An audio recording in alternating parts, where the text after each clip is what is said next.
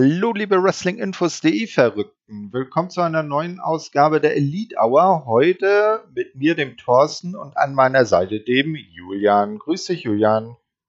Grüße. Ja, der Emra und die Kader, die sind heute leider aus verschiedenen Gründen unpässlich, werden aber bestimmt dann demnächst wieder mit dabei sein.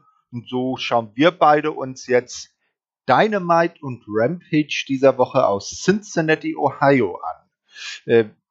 Hast du die Shows live geguckt? Ähm, nur Dynamite. Ähm, Rampage schaue ich eigentlich nie live, weil äh, es ist mir dann doch irgendwo zu spät. Es geht ja irgendwie vier Uhr nachts los bei uns und äh, für die eine Stunde, ich meine, die eine Stunde findet man am Wochenende immer irgendwie.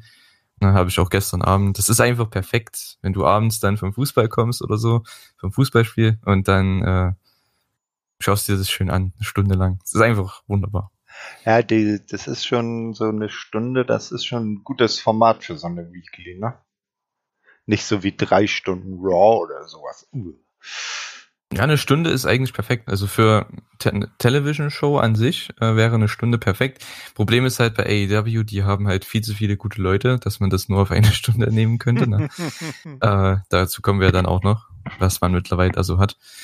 Und ja, ich finde es halt, Dynamite ist halt mit zwei Stunden noch akzeptabel, aber ich hoffe, wenn sie irgendwann eine vierte Stunde bekommen im TV, es kann ja durchaus sein, ähm, mit dem Erfolg, was sie gerade haben, dass äh, man vielleicht nächstes oder übernächstes Jahr, dass man vielleicht sogar Rampage auf zwei Stunden hochhaut. Das könnte ich mir echt vorstellen. Mm, ja, muss man mal schauen. Oder sie strukturieren das Ganze ein bisschen um, haben ja über YouTube noch Dark und Dark Elevation.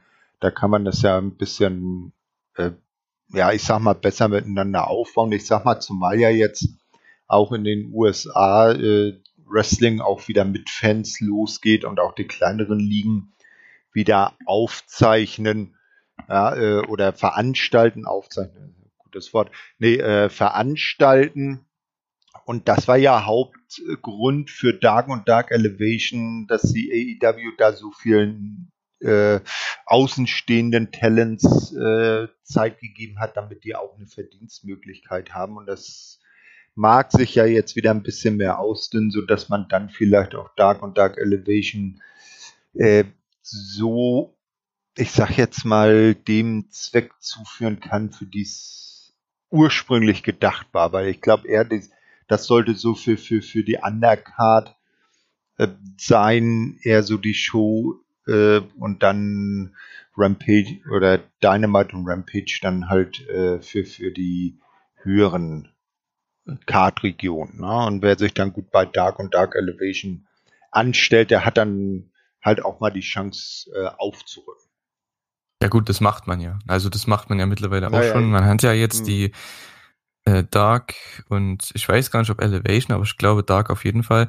Ist ja jetzt in äh, Florida irgendwie, in den äh, Universal Studios wird das mhm. ja aufgezeichnet. Ja, da haben sie jetzt gestern genau. aufgezeichnet, genau. also für mhm. uns gestern am Samstag. Und äh, ja, da hat man anscheinend sehr, sehr viel getaped. Ich denke mal, die werden da einmal im Monat hingehen und äh, dort halt für einen Monat lang äh, Dark tapen. Bin ich mal gespannt, wie das dann wird. Ja, ja, das ist übrigens genau die gleiche Location, wo früher TNA äh, seine Weeklies aufgezeichnet hat, nachdem sie also aus Nashville weggegangen sind, äh, also nach der den Asylum Years, wie man es so schön nennt, also der Zeit, wo es äh, zu Beginn TNA nur im wöchentlichen Pay-per-View gab. Da haben die dann ja auch einen Fernsehvertrag bekommen und das ging mit der Impact Weekly los und das war dann die lange Zeit, wo sie halt auch in diesen Universal Studios in äh, Florida waren. Äh, und ich glaube, die WCW hat da auch mal aufgenommen. Also das ist, äh, hat schon eine gewisse Verbindung dazu. Aber diesmal sind wir ja nicht bei Dark oder Dark Elevation, sondern bei Dynamite. Wollen wir dann damit loslegen? Hm, also wir können, es gab ja am Anfang von Dynamite ein All-Out-Recap, ne? Und du warst der letzte ja. Show nicht dabei, also letzte Elite Hour. Ja, leider. Ähm, wie fandest du denn äh, den All-Out Pay-Per-View?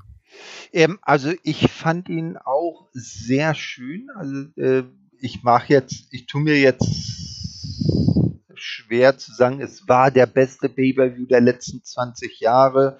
Das habe ich ja auch schon an der Ortens gehört.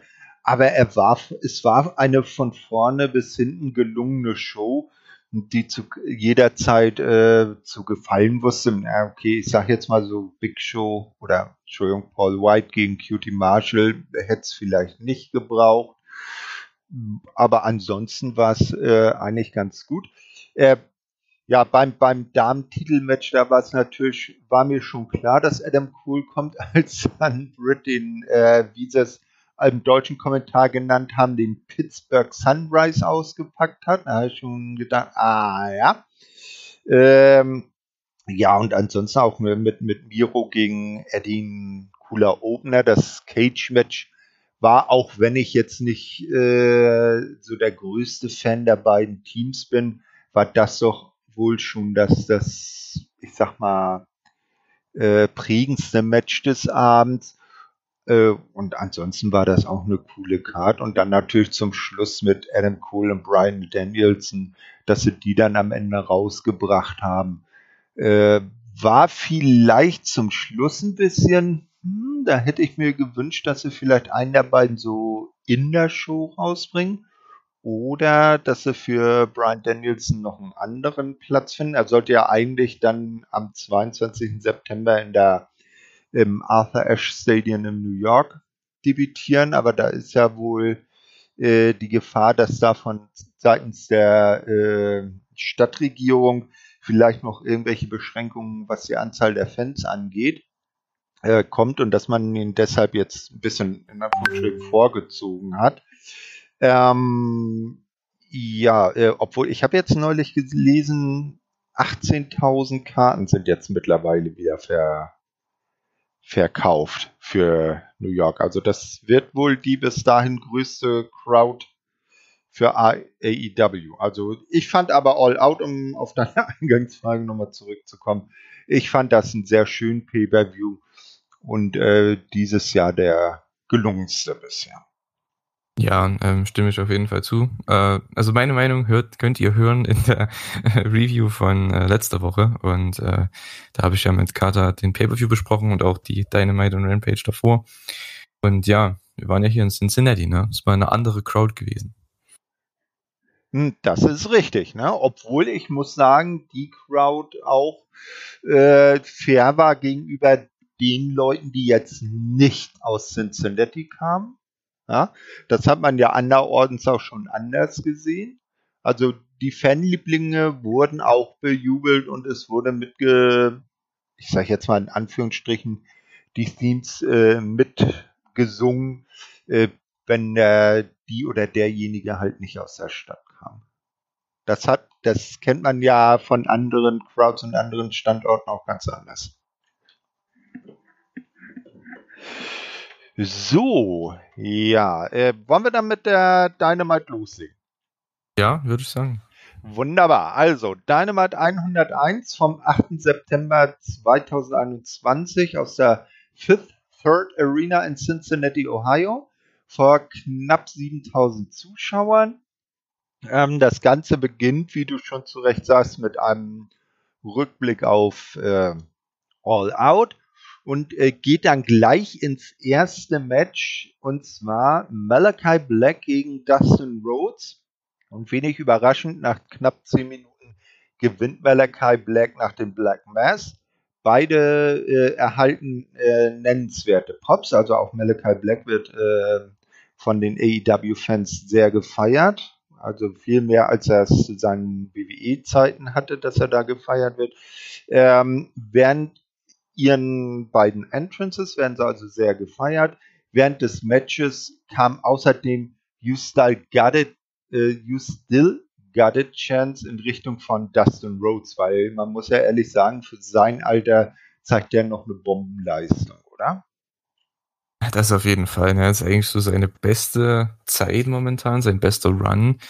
Äh, obwohl er nicht wirklich mega präsent ist, aber das muss er auch nicht sein, weil sein Fokus liegt, denke ich, mehr auf dem Training der Frauen. Und das macht er ja, ähm, ja in der Nightmare Family Factory, was auch immer. Also in der Schule eben da. Und äh, ja, auch bei AEW natürlich. Und ich denke, aber für so ein Match ist er halt immer wieder gut, ne? Für so ein Setup-Match. Ähm, mit dem er halt einen Heal overbringen kann, bevor halt dann der große Babyface, in dem Fall halt Cody, dann gegen den großen Heal dann geht. Und ich finde, das ist eigentlich ja wieder perfekt. Das hat man letztes Jahr mit Brody D gemacht. Dieses Jahr macht man es mit äh, Malachi Black. Und ähm, ja, ja, Dustin ist immer wieder gut. Ich freue mich immer wieder, ihn zu sehen. Ähm, der braucht auch nur gefühlt ein Match haben in drei Monaten. Das reicht mir, äh, weil der lässt das Match dann auch wichtig wirken. Und ähm, ja, das hat mir schon gefallen. Das Match war ein sehr gutes TV-Match. Hm.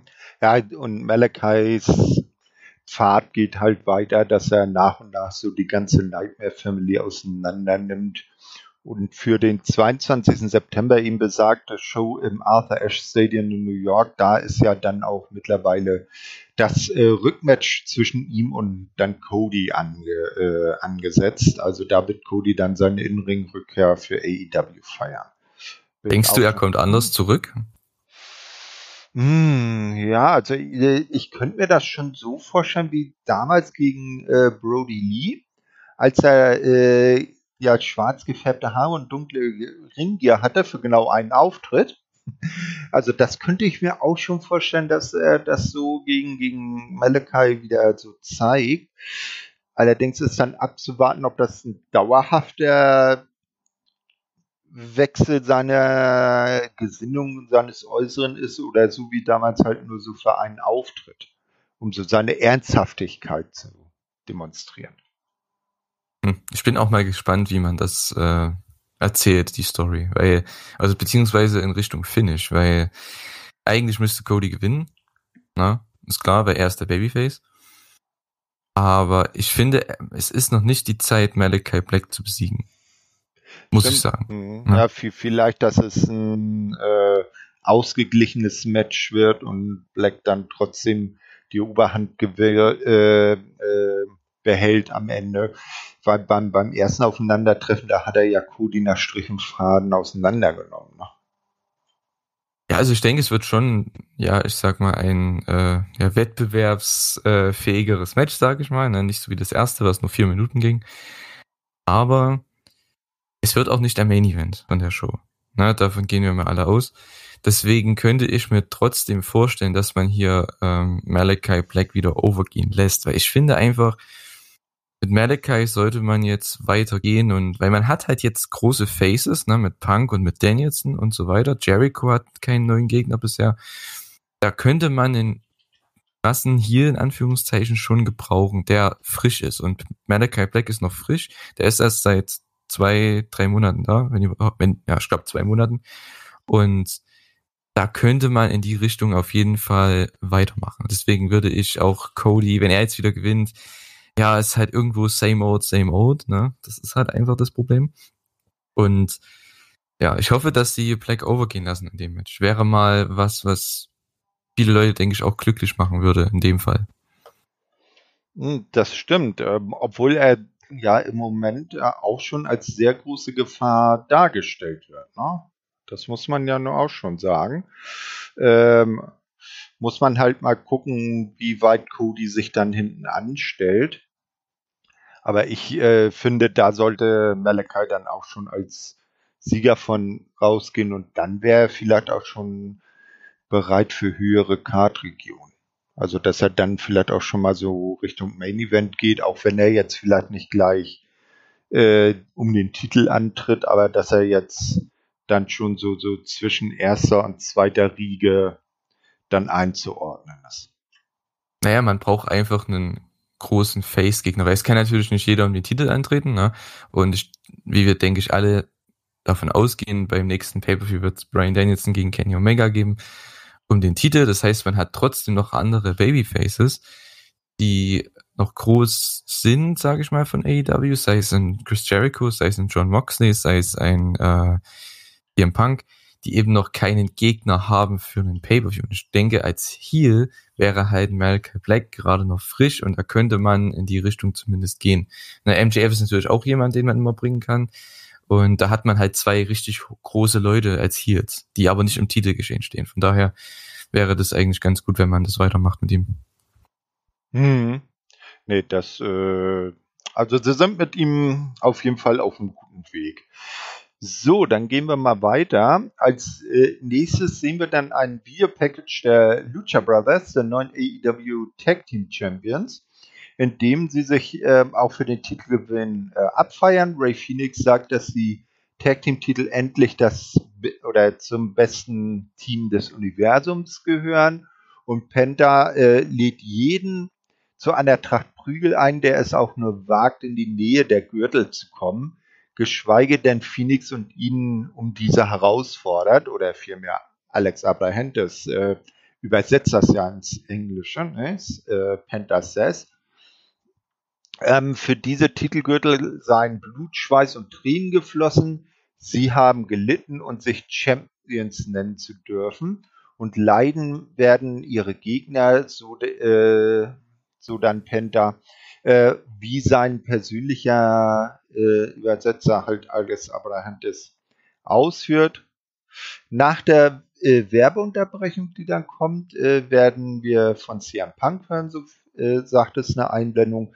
Zurück in der Arena ist dann eine Videobotschaft von Eddie Kingston eingespielt, der Miro für dessen Tiefschlag während ihres Matches anprangert.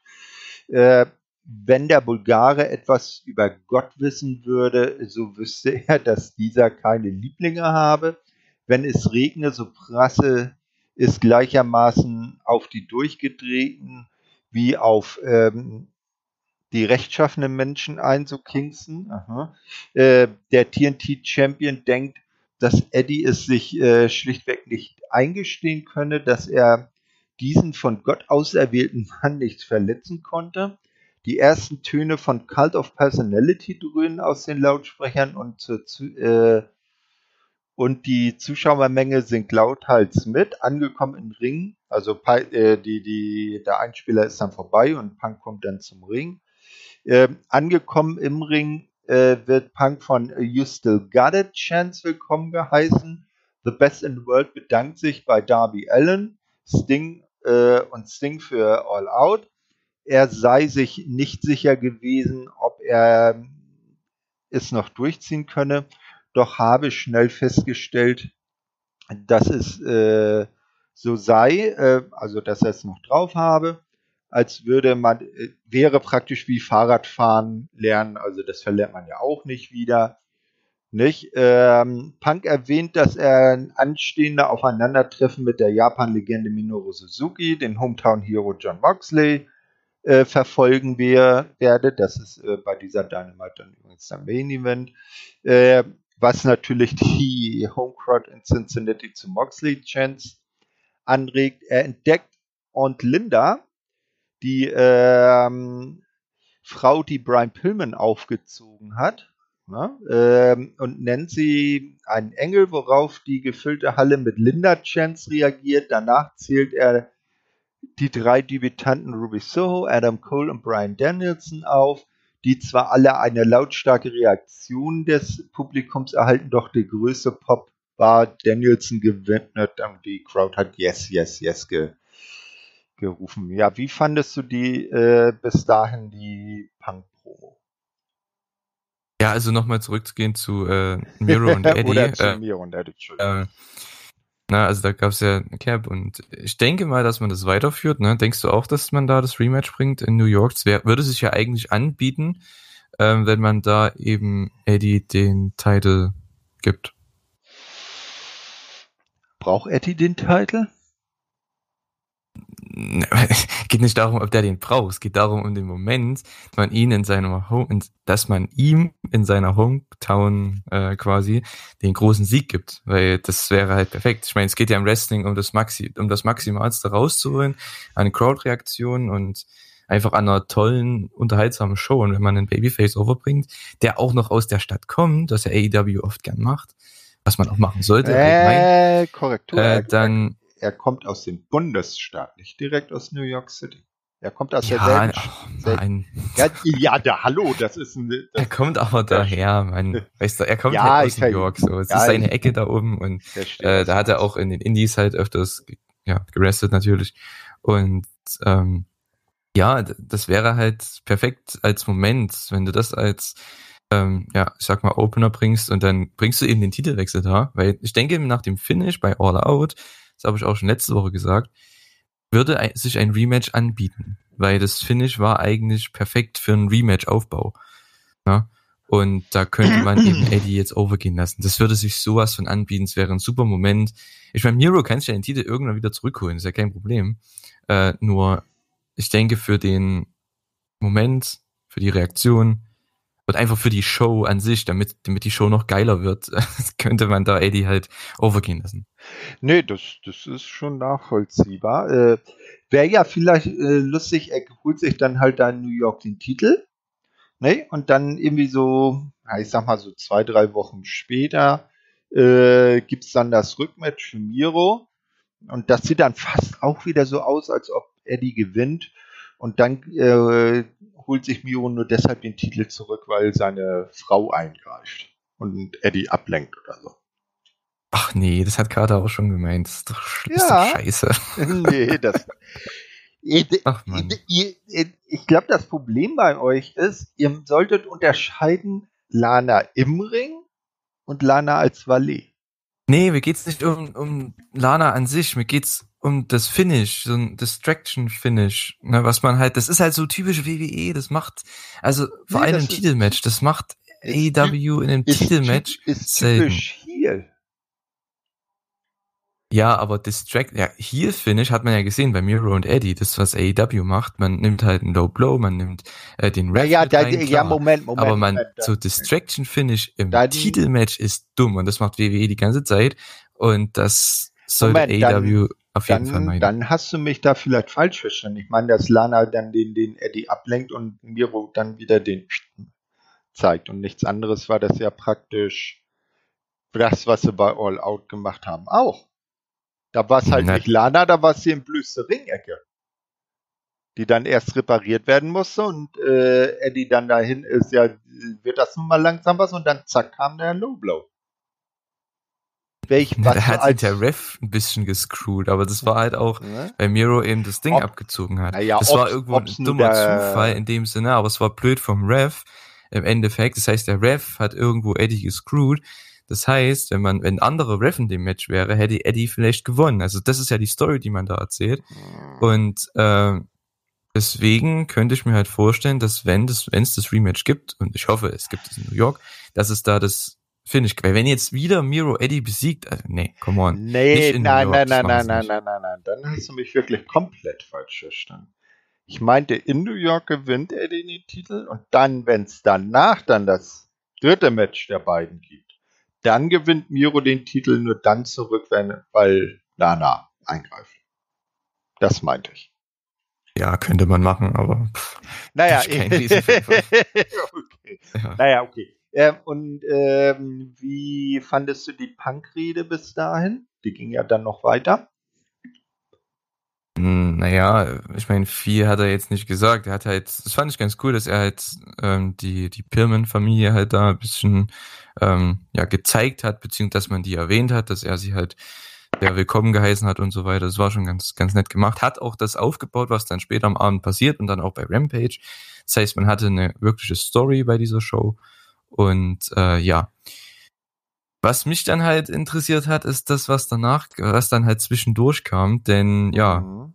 der gute Tess hat ja unterbrochen, ne? Und da hat man ja jetzt das nächste für Punk eingeleitet. Ne? Ja, ganz genau. Also das geht, seine Rede ging dann weiter. Punk hat nochmal seiner Frau, also AJ Lee, gedankt.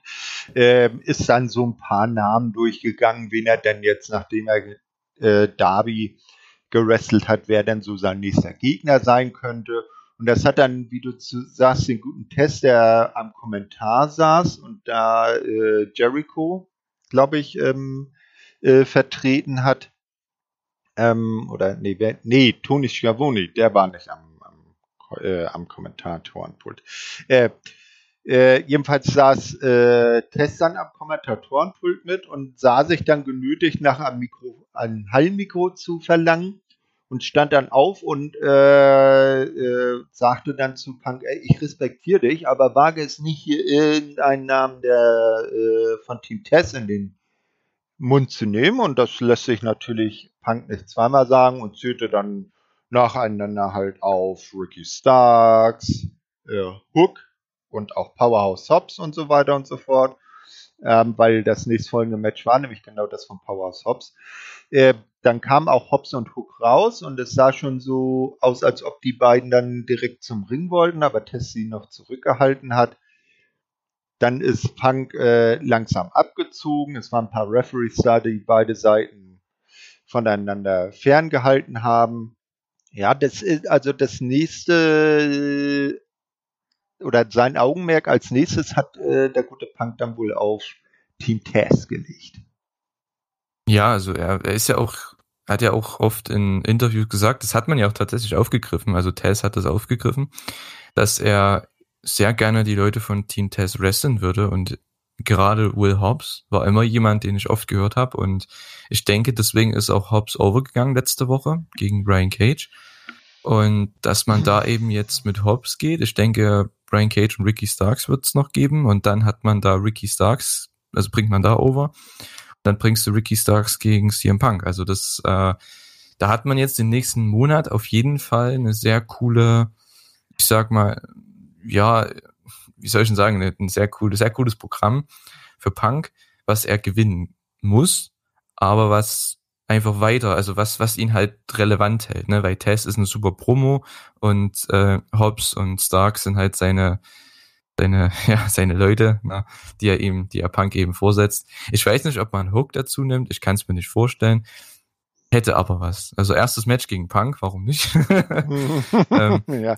ja, das der, der, der, ja. der größte Moment an diesem äh, fern, mündlichen Fernduell war ja auch, als CM Punk dann im Ring stand und zum Schluss noch äh, an Test gerichtet meinte, äh, oder an Tess seine Jungs meinte, ja, sag deinen Jungs, sie können versuchen, mich zu besiegen, wenn ich, wenn sie es schaffen.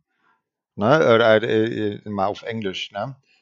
Uh, beat me if you can, survive if I let you. Und wer sich ein bisschen im Wrestling auskennt, der weiß, dass das die ultimative Catchphrase von Tess selber war, der dann natürlich auch danach echt äh, beinahe am Austicken war, was kann das sein, dass der hier meine, äh, meinen eigenen Spruch gegen mich verwendet? Also da werden wir auf jeden Fall was sehen. Und ich stimme dir dazu, das kann für die nächsten Wochen auf jeden Fall ein unterhaltsames Programm sein, was eben auch ein CM Punk interessant hält. Und man sieht, äh, dass er ja durchaus nicht so ein äh, Part-Timer ist. Ich sag jetzt mal so à la Brock Lesnar oder so, sondern dass er tatsächlich wohl vollwertig in die Shows zurückgekehrt ist. Er soll, wie ich gehört habe, soll er ja auch schon bei Dark und der Dark Elevation dabei gewesen Ja gut, das habe ich noch nicht gehört, aber ja, also er ist auf jeden Fall Fulltime da und äh, er möchte halt einfach mit den ganzen jungen Leuten wirken. Ne? Ich denke, er weiß auch selbst, er hat nicht so mega viele Jahre mehr auf dem Niveau, das ist einfach klar. Und die jungen Leute sind ja eh viel athletischer und viel ja, schneller und agiler als er. Ich meine, da, musste er erstmal mithalten. Ne? Ähm, das Gute ist, man kann das irgendwie kaschieren, weil er, er erzählt halt immer die Veteranen-Story und das ist auch sehr, sehr gut. Und ja, ich hoffe, dass man da jetzt einfach weitermacht, weitermacht, weitermacht. Also sei es jetzt Singles-Match gegen Hobbs, dann von mir aus ein Tag-Team-Match mit Brian Cage als Partner und äh, gegen Hobbs und Starks, und dann machst du Starks gegen Punk. Also man hat da so viele Möglichkeiten. Na, Cage hat ja auch noch ein Rematch gegen Hobbs offen, also da, kann man so viel machen. Na, echt. Also mhm. das, äh, das freut mich einfach, dass man die nächsten Wochen, also ich sag mal den nächsten Monat bis, bis nächsten sechs Wochen, dass man da jetzt echt was für, hat für Punk. Mal sehen, wie es dann Richtung Pay-Per-View aussieht. Da bin ich mal gespannt ob man da vielleicht sogar das Match gegen Starks bringt beim Pay-Per-View. Wäre ein Riesenmatch für Starks auf jeden Fall. Ähm, und Punk wird eh nicht im Titel geschehen sein oder irgendwo. Äh, von daher, ja, könnte man das machen. Oder man bringt ihn halt gegen jemand Großes als Heel, sage ich mal. Sei es MJF, sei es Malachi Black. Aber ich glaube nicht, dass man das schon macht. Nee, aber zum Beispiel, so wie du sagst, bei Full Gear dann ein, ein äh, Titelmatch äh, um den FTW-Titel, den hält Starks doch. Nein, das glaube ich nicht, dass man das macht. Warum nicht? Ich meine, der Titel Na, ist eh nichts wert. Der naja, aber der sollte schon bei Team Test bleiben. Naja, aber vielleicht ist das ja genau, äh, wie man es dann aufheizt. Oder es gibt irgendwie er nimmt den, den vorher ab und dann gibt es bei Full Gear das große Rückmatch. Aber Full Gear, welche Konstellation auch immer, würde mir äh, CM Punk gegen äh, Ricky Starks auf der Card auch schon gefallen. Ob es mit oder ohne Titel ist, das eigentlich dann auch egal. Ja, ähm, kommen wir noch kurz zu einem Einspieler, bevor wir zum Powerhouse Hobbs Match kommen. Ist, äh, sind Santana und Ortiz zu sehen, äh, welche äh, eine Ansprache halten und also so eine Motivationsrede und am Ende auch äh, sehr äh, bestimmt in die Kamera rufen, dass sie proud and powerful sind. Na, und dass sie die, besonders im letzten Teil dieses Namens alle Ehre machen werden. Dann geht's ähm, noch äh, weiter mit einem Interviewpanel, äh, bei dem Ruby Soho bei Tony Schiavone steht und sagt, sie wolle beweisen, dass ihr Sieg in der Casino Battle Royale nicht nur reine Glückssache war. Leider wird das Ganze dann von äh, Dr. Britt und ihrer Entourage ähm, unterbrochen. Die äh, Championess sieht in der ehemaligen Heidi Loveless, so hieß ja äh, Ruby vor ihrer WWE-Zeit, äh, lediglich ein, eine, äh, ein kurzweiliges Strohfeuer, was Soho dazu bewegt, alles von der Zahnärztin, äh, da, da, da, nee, äh, was Soho dazu bewegt, Entschuldigung, alle von der Zahnärztin genutzten Spitznamen aufzuzählen. Diese würden nur dem Zweck dienen, die Misserfolge der Zahnärztin zu kaschieren. Die Titelträgerin sagt, Rui solle sich schnell wieder auf den Weg zum Catering machen, dorthin, wo sie in den wo sie die letzten vier Jahre gesteckt habe. Jamie Hater werde äh, der Debütantin heute eine Abreibung verpassen, so Baker. Dann ähm, will Ruby noch auf Dr. Britt losgehen, aber Jamie stellt sich dazwischen und wir haben einen Aufbau für das später folgende Match von Ruby Soho gegen Jamie Hater. Na, da irgendwas zu, zu sagen? Äh, was liest denn du eigentlich vor? ich na, den, den äh, Showbericht. Ach so, okay. Alles klar. Äh, ich glaube, wir brauchen das nicht komplett äh, immer so Wort für Wort Alles dann gut. immer durchlesen. Äh, oh. äh, ähm, ja. Ja, schon wieder doppelt. Naja, jedenfalls, ähm, ja, ich wie gesagt, ich bin gespannt auf das Titelmatch. Ich bin gespannt, wann man es bringt. Äh, ich weiß nicht, ob sie es in New York bringen. Also, was denkst du? Na, nicht alles nur nach New York packen. Ja, ne, die haben ja auch Davor. noch eine Philly-Show irgendwie. Ja. Hm. Ja, mal sehen. Auf jeden Fall Ruby Soho, ja, ich weiß nicht. Also sie, ich war halt auf ihr erstes Match gespannt jetzt bei Dynamite. Hat mich jetzt nicht mega überzeugt. Auch bei Rampage das Match war okay, aber ja. Ich bin gespannt, wie sie das dann gegen Baker macht, wenn dann wirklich auch ähm, ja die Crowd und die, ich sag mal, die, die Atmosphäre da ist für ein Titelmatch. Ich meine, das ist ja doch nochmal was Größeres. Aber was ich sagen muss bei Ruby Soho, der Theme-Song ist mega cool. Ich habe so einen Ohrwurm von dem Theme-Song. Ne? Ich habe den ein paar Mal angehört. Der ist richtig nice. Ja, ich glaube, äh, wenn ich das recht mitbekommen habe, ist ja, glaube ich, auch mit dem Sänger der Band, die das Lied verfasst hat, äh, liiert. Na, ich glaube, das ist ja ihr, ihr, ihr Spusi. Aber äh, auf jeden Fall, äh, es passt zu ihr, sagen wir es mal so. Ist jetzt nicht zwangsläufig meine Art der Musik, aber es passt halt zu Ruby's äh, Charakter, so wie sie ihn darstellt. Ja, dann kommen wir jetzt zum zweiten Match von Dynamite und zwar Powerhouse Hobbs ähm, gegen Dante Martin. Und das Ganze äh, ist nach knapp äh, achteinhalb Minuten entschieden und Powerhouse Hobbs äh, gewinnt nach Pin äh, mit der Spinebuster Bomb. Für dich der richtige Sieger oder hättest du lieber Dante Martin als Sieger gesehen? Naja, für das, was man ja vorher aufgebaut hat mit Punk, äh, ist natürlich klar, dass äh, Hobbs gewinnt. Ich glaube, sonst hätte man das auch nicht gemacht. Also das, vor allem das Match gegen ähm, Brian Cage die Woche davor, auch das Match jetzt hier, äh, um einfach Powerhouse Hobbs stark zu machen, im Endeffekt für Punk. Ne, ist ja klar, das macht AEW ja ganz gern. Das, oder so ist es eigentlich auch richtig. Ne? Man bringt jemanden over, wenn es eine Challenge gibt halt von ne, jemand anderes. Und das hat man hier gemacht. Das Problem war an dem Match, am Anfang war es echt gut, nur dann irgendwie bei einem Dive von Dante ist Powerhouse Hobbs irgendwie, irgendwie, ja, raus gewesen aus dem Match. Ich glaube, der hat sich da irgendwas zugezogen, also, weiß es ich, ob's, er war halt kurz weg auf jeden Fall. Und das hat dann auch das Match ein bisschen beeinflusst. Dante wusste das nicht anscheinend und ja, konnte dann halt auch kaum noch was machen. Und dann ging es halt in die Ecke und dann hat er wahrscheinlich gesagt, ja komm, Finish, Spinebuster. der rennt in die Ecke, er catcht ihn mit einem Spinebuster und dann gibt's den, den Pin vor. Also es war, glaube ich, kein ähm, geplantes Finish in dem Sinne, dass es halt so früh kam. Ich denke, sie hätten noch ein paar Minuten gehabt, war aber trotzdem nettes TV-Match, nichts Besonderes, war halt dafür da, um Powerhouse Hobbs overzubringen für Punk und äh, ja. Ja, äh, das kann natürlich sein, das ist mir jetzt selber nicht so aufgefallen, aber äh, macht natürlich sein, dass dann Dante gesagt hat, ey, äh, jetzt finish, äh, äh, ab wenn er dann doch gemerkt hat, dass es äh, seinem Gegnern äh, in dem Moment nicht so gut ging. Ja, als nächstes, ich glaube, will Tony Schiavone irgendwas sagen und wird dann aber von einem Spotlight in eine der Logen in der Arena unterbrochen, wo dann Dan Lambert äh, sitzt äh, oder steht, glaube ich, äh, mit den äh, Men of the Year, also Scorpio Sky und äh, Ethan Page. Die beiden natürlich auch Hype. Das wären jetzt seine Leute. Und ich finde äh, jetzt mal, äh, er sagt dann ja, halt so die, das übliche Zeug.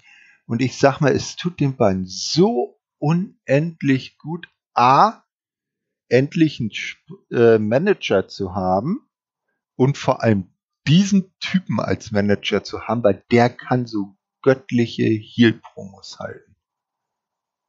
Was sagst du dazu? Ja, der, der Typ, der ist halt, ich höre ihm gern zu, ne? Ist schon nicht schlecht. Äh, mein Problem bei der ganzen Sache ist jetzt, das hat man jetzt die letzten Wochen ja schon gebracht, auch mit Page und Sky, die halt daneben stehen, oder auch mal eine Promo halten, wie jetzt bei der Buy-In-Show bei äh, All Out. Das gab's ja da auch. Problem ist, man hat keine Challenger momentan. Ne? Also da kommt keiner raus. Es gibt keine Herausforderung, es gibt niemanden, der da was dagegen zu sagen hat. Und deswegen fand ich, dass bei der Show hier, die ja schon, wie man am Ende dann gesehen hat, sehr überfüllt war, dass man diese Promo vielleicht komplett hätte cutten können. Weil es gibt keinen Engel dazu. Das ist einfach nur eine Promo. Ich meine, da kann ich mir auch sparen. Ne? Ich mag die Promos, ich mag den Act an sich. Ja, ich bin gespannt, was man damit macht. Nur man muss mal was machen. also, ne?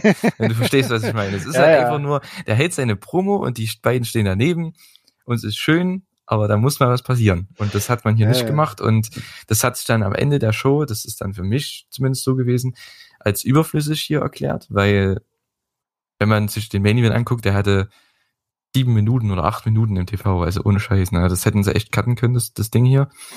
Ähm, von daher ja, da habe ich dann beim, beim Main Event auch noch was zu sagen zu, wir haben keine Zeit mehr. Aber da kommen wir dann dazu. Ja, dann sehen wir noch einen kurzen Einspieler von Matt Hardy, der äh, es ist zu sehen, äh, wie er versucht, Orange Cassidy Haare abzurasieren. Und dann äh, sagt Orange selber aber, ja, kann mir nicht gleichgültiger sein, also da auch nichts wirklich Besonderes. Dann kommt eine Werbung. Nach der Werbung äh, kommt MJF in den Ring. Ist natürlich äh, wenig angetan äh, über die Niederlage gegen Jericho bei All Out. Äh, beleidigt natürlich äh, vorschriftsmäßig in seiner unnachahmlichen, äh, unnachahmlichen MJF-Art die Crew in Cincinnati und die Leute im, im Locker Room. Na? Ähm, zählt dann so ein paar äh, äh, Sportteams auf und sagt, ja, gewinnen hier ja nichts. So, also das, was man so in äh, des Öfteren macht. Und das äh, ruft dann den äh, zweiten Hometown Hero auf den Plan. Nicht John Moxley, der ja auch aus Cincinnati kommt, sondern äh, Brian Pillman Jr., äh, was auch erwähnenswert ist, dass natürlich MJF vorher gesagt hat, äh, du blonde Tusse da in der ersten Reihe, äh, bist schon wieder schwanger und bla bla. Und sie sagt, na, was sagst du dazu? Was sagst du dazu? Und dann wird der äh, Dame das Mikro vorgehalten und sagt, ja, ich bin die Tochter von Brian Pillman. Ne? Und das hat dann ihren Bruder auf den Plan gerufen. Der kommt in den Ring. Es gibt eine Abreibung. Äh, dann, äh, was, was wenig äh, verwunderlich ist, weil äh, MDF natürlich Wardlow im Schlepptau hat, den er aber allerdings dann in die Ringecke schickt und sagt, ja, stelle ich da mal hin und sehe gut aus. Ne? Ich riegel das hier schon, dann äh, hat Wardlaw am Ende aber doch wieder eingegriffen und seinen Arbeitgeber gerettet. Ja, dann äh, danach, jetzt müssen wir mal kurz schauen. Ups, jetzt wird's wieder größer. Versuchte noch Griff Garrison seinerseits natürlich seinen Tag Team Partner bei den Varsity Blondes zu schützen, was aber auch nicht wirklich äh, passte. Und dann kam der zweite Hometown Hero, dann kam John Moxley noch reingescheppert äh, zum urigen Pop der Crowd und rettete dann den Tag. Ja. Äh, und MJF und Wardlow haben dann Leine gezogen. Ja, äh, ich fand das halt eine sehr simple Promo von MJF, ne, hat sich echt angeboten. Ich meine, ich finde das cool, dass man halt sind, dass man da, sowas ist halt cool im Wrestling, ne? Man nutzt einen Hometown Guy oder die, ich sag mal, Historie dieses Hometown Guys, den man halt hat mit Brian Pillman Jr. und seiner Familie in Cincinnati, nutzt man halt, um ihn overzubringen. Weil er ist halt in einem Tag-Team, er ist ein Tag-Team-Wrestler, er ist noch auf dem Weg nach oben. Und ich denke, dieser, ich Anführungszeichen, Push, ne, bringt ihn nochmal mehr nach oben, ne. Gerade jetzt gegen MJF, das wird ein Match werden, das können wir auch schon gleich sagen, ne. Er hat ja ein Match gegen MJF bei der äh, New York Show, ähm, das wird er verlieren, klar. Aber man versucht ihn jetzt in der Stadt, in seiner Heimatstadt, auch bei Rampage. Man gibt ihm hier Promo-Time, man gibt ihm den, den Spot gegen MJF, ein Riesensegment. Der hat später noch eine Promo am Abend. Der hat bei Rampage noch ein Main-Event-Match, was er gewinnt. Also viel größer kann man kaum jemanden aufbauen, der vorher, ich sag mal, nur ein Tag-Team-Guy war und jetzt einfach wichtig wirkt in einem Singles-Match gegen einen der größten Stars der Company. Von daher äh, fand ich das echt cool. MJFs Promo, klar, es war halt Cheap Heat, ne? Der hat halt alles beleidigt, was in der Stadt so rumläuft, ne? Äh, ich finde es halt nur immer interessant, weil de, manche Sachen waren schon echt heftig, ne? Ich habe nichts dagegen. Ich bin jemand, der jedem künstlerische Freiheit äh, geben sollte. Ich finde es nur interessant, das ist mir aufgefallen während der Show, dass ein anderer, der das, der ich sag mal, eine ähnliche beleidigendere Promo in Anführungszeichen gebracht hat vor ein paar Wochen ne, bei einer Taped Show einfach dann gecancelt wird oder so, ne, und dann halt, dass das dann, dass der dann erstmal weg ist. Und der Typ macht es im National TV, National TV und äh, da sagt keiner was, weißt du? Ich glaube, Nein, jeder, der AW schaut, weiß, was ich meine, wen ich meine. Es ist halt einfach nur für mich ein bisschen unverständlich, es ist einfach eine Doppelmoral klar, ich weiß, warum das hier passiert und ich will auch, dass die das so machen, wie MJF das gemacht hat, ne? Oder auch derjenige, der gute Max Caster, ne? Vor einem Monat oder so. Das soll so sein. Dafür, das ist Wrestling. Das, ja, Moment, ne? Wenn Moment, dann der Face stop, dann kommt. Stop, stop, stop, ne? stop, stop. Äh, Max Kester hat Personen ja. außerhalb des Wrestlings angesprochen. Hat er ja auch. Die, nee, also, Natürlich hat er das der, auch. Also, nee, pass auf. Er hat Personen angesprochen, die bestimmt nicht darum gebeten haben. Ich, du kannst mir nicht erzählen, dass das nicht vorher mit der Familie Pillman so abgesprochen war. Das aber stell dir mal vor, wenn, ja, natürlich, aber selbst wenn, guck mal, selbst wenn, du gibst dann den Babyface oder so dann die Chance, da eben dagegen zu gehen. Ich meine, der kann ja machen, was er will. Ich finde es ja vollkommen okay so. Ich finde es halt nur Doppelmoral, dass wenn man halt Sachen nimmt, also ich sag mal so, wenn man künstlerische Freiheit einschränkt, ne? Und klar, die Sachen, die Max Kester da gesagt hat, waren schon sehr unter der Gürtellinie, das stimmt schon, ne? Klar. Aber dem jemanden dafür halt dann zu, also Anführungszeichen zu canceln, jemanden dann rauszunehmen und was weiß ich, was die dann alles wollten mit dem, ne, wie es halt so auf Social Media ist, ne? Und hier ist es halt, geht es einfach alles durch, ohne irgendwie, dass jemand was sagt. Na? Das ist halt wieder dann so die Doppelmoral, die ich dabei empfinde. Ne? Es muss nicht jeder empfinden, das ist meine Meinung, es ist nun mal so, aber es ist nun mal meine, mein Gedanke da gewesen. Äh, der eine wird halt, Anführungszeichen, suspendiert für einen Monat oder so. Der, wenn er es bei einer Taped Show macht, was man ja hätte rausschneiden können von Anfang an, und hier im National TV live bei TNT äh, kann der halt einfach seine Beleidigung raushauen mhm. und was auch immer. Und das waren ja schon echt krasse Dinger teilweise, ne? Gegen die Familie. Und das geht dann halt einfach mhm. durch. Also mir geht es nicht darum, dass er das nicht machen soll oder so. Er soll es machen, auf jeden Fall. Nur die Doppelmoral ist, ne, wenn du verstehst, was ich meine. Ganz einfach. Vielleicht hätte Max Kester, bevor er seinen Rap ablässt, einfach mal jemandem äh, sagen sollen, das will ich da äh, raushauen. Äh, passt das? Geht das durch? Ja, wenn du immer was absprichst vorher, das ist halt, ja. Naja, gut, Ach, also ich, es, ja, ist, ist, es ist äh, unglücklich gelaufen, aber MJF ist halt jemand, der kann noch richtige Heel-Heat ziehen, den feuert auch keiner an. Ne? Man findet ihn cool, wie er ist, aber er, er wird als Heel noch wirklich gehasst und nicht deshalb, weil er langweilig ist, sondern weil er eben ein Heel ist und äh, gehasst werden soll. Gut, äh, so, als nächstes sehen wir dann das äh, vorhin schon erwähnte Match äh, Ruby Soho gegen Jamie Hader. Nach knapp achteinhalb Minuten muss sich dann die äh, kräftigere Jamie Hader dem äh, Kick von Ruby geschlagen geben, wie sie den dann auch zukünftig bei AEW nennt. Äh, früher bei WWE war es halt ihr Riot Kick. Ähm, nach dem Match äh, wird Ruby dann hinterrücks vom gegnerischen Trio äh, angegriffen und dann kommen nacheinander Riho und äh, noch Chris Statlander und machen den Safe und damit hatten wir dann das Six, äh, Six Women äh, Tag Team Match für Rampage dann auch in der Tasche. Wie fandest du das Match zwischen Ruby und Jamie? Hm, naja, am Anfang war es eigentlich relativ gut, ne? Ist wie bei Dante und äh, Powerhouse Hobbs.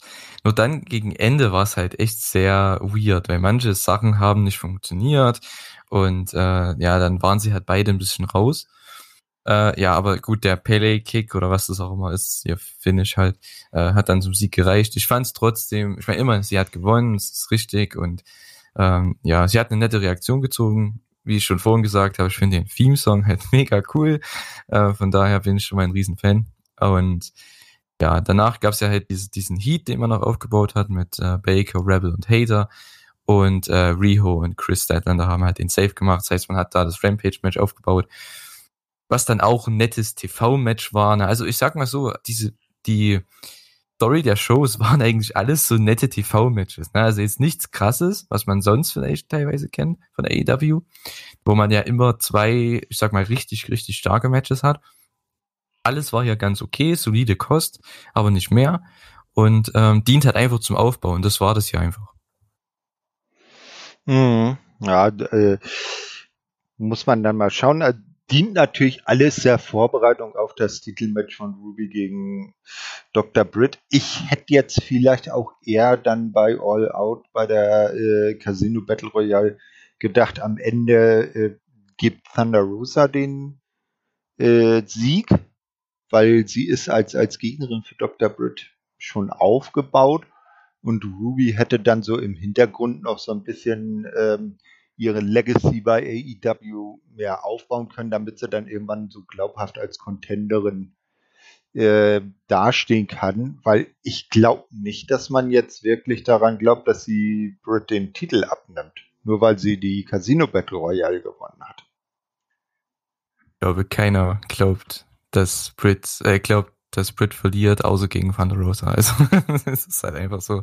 Und äh, darauf müssen wir noch warten. Und ich finde aber trotzdem, dass Britt Baker noch einige Challenger hat. Ne? Ich habe es ja schon mal vor ein paar Wochen gesagt.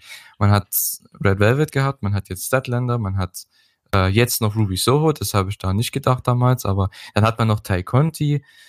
Die denke ich jetzt auch noch im, äh, na, im Herbst irgendwie ein Match bekommt. Vielleicht sogar bei Full Gear. Mal sehen. Würde mich zumindest freuen. Und äh, dann kann man nächstes Jahr bei Revolution vielleicht äh, Thunder Rosa bringen. Ne? Äh, ja, wobei all die Damen, die du eben aufgezählt hast, äh, ich sag jetzt mal abgesehen von Thunder Rosa, dieses Jahr schon Titelmatches gegen Dr. Hatten und verloren haben.